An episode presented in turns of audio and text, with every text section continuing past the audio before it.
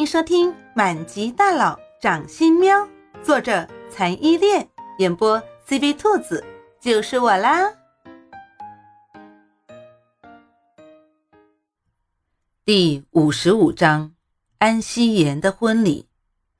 安希言再次狼狈的回到了安家的别墅。回到家的时候，正好看到了爸爸安正和妈妈苏芷坐在大厅上，脸色并不好看。现在已经是凌晨一点多了，安正和苏芷夫妇还衣着整洁地坐在大厅里，看起来像是刚从外面回来的样子。安希言奇怪地问：“爸妈，怎么这么晚了，你们还不睡觉？你们年纪大了，身体不好，要早点睡呀。”“没事，我和你妈在外面处理公司的事情，处理的久了一点，现在也睡不着。”就顺便等你回来了。”安正说着，示意安希言在他左手边的沙发上坐下来说。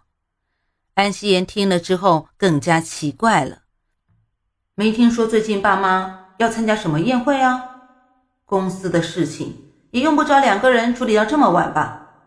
难道是公司出了什么棘手的事情？”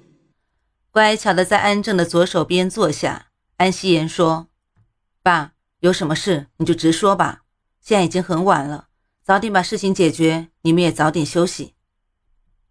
哎，安正看了看安希言，叹了口气，转头看向他老婆苏芷，他要说的这件事情，由他这个做父亲的开口，还真的有点难开口啊。最终还是苏芷开口了，苏芷从安正的右手边坐到了安希言的右边。伸手拍了拍他的手，说：“小妍呐，这几年来，木林他对你怎么样啊？”安希言一愣，一股委屈从心底油然而生，差点就跟苏芷说出了实情，但是自尊心使他硬生生的憋住了。他笑着回苏芷说：“木林这几年对我好着呢，前几天不是有那么多不负责任的媒体。”胡乱报道他跟其他女人的绯闻吗？他为了向我证明他的清白，连夜砸重金压下那些新闻呢，还亲自对我道歉。其实事实根本不是这样，叶慕林是为了保护猫喵喵不在人前暴露，才连夜砸重金压下的新闻，甚至在安希言面前为了保护那个女人，公然羞辱她。可是这些他都不会跟他爸妈说。他永远是那个高贵而不可一世的安希言。这件事情啊，我也有所耳闻。这样的话，做爸妈的也就放心了。这时，安正接过了话，他难开口的事情，问的事情，就是安希言和叶慕林感情的事情。爸，怎么今天突然问起这个来？爸妈今天真的好奇怪，先是半夜才回家，接着。又问他和叶慕林感情上的事情，到底是发生什么事了？哎，本来我也不想告诉你的，可是现在不得不告诉你了。其实安氏名下的公司近几年来财务出现了严重的问题，公司整体的生意啊，一年不如一年，多亏跟叶氏合作，公司才勉强支撑。安正说的时候，安希言才发现，他以往意气风发的父亲，此时看起来已经老了十多岁的样子。看来真的是为公司的事情操了很多心。那关我和穆林之间的感情什么事？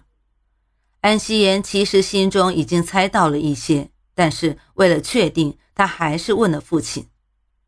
所以呀，我才想让你跟穆林抓紧时间结婚。这样，安氏和叶氏的合作才会更加的稳定，安氏的公司才有希望好起来。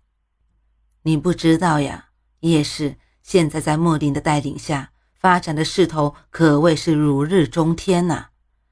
安正终于说出了他今晚等安夕颜的真正目的。我和莫林的婚礼不是已经定在下个月了吗？安夕颜说这话的时候。脑海中浮现出离开叶慕林家前叶慕林那阴厉的表情和话，心里有点悬。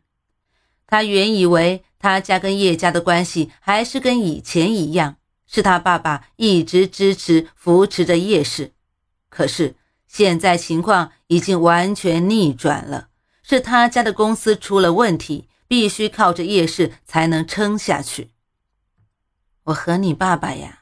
就是刚刚从你叶伯伯那里回来，就是讨论你婚礼时间的事情。我们把婚礼时间提前了，提前到两个星期以后。这不就等你回来告诉你吗？说着，苏芷总算露出了她这个晚上的第一个笑容。她和安正在那边和叶慕林的父亲叶天晴说婚礼提前的时候，叶天晴是答应了。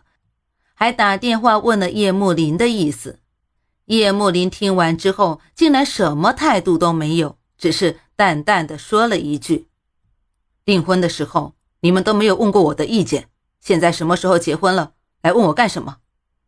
叶天晴气得当场砸掉了手机。婚礼提前的事情虽然最后谈妥了，但是他们都很担心，以为是叶慕林和安希言的感情出了问题。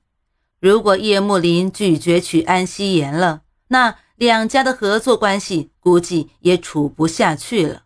那样子，安氏日后可怎么办？现在知道叶慕林和安希言的感情没有出现问题，他们也就放心了。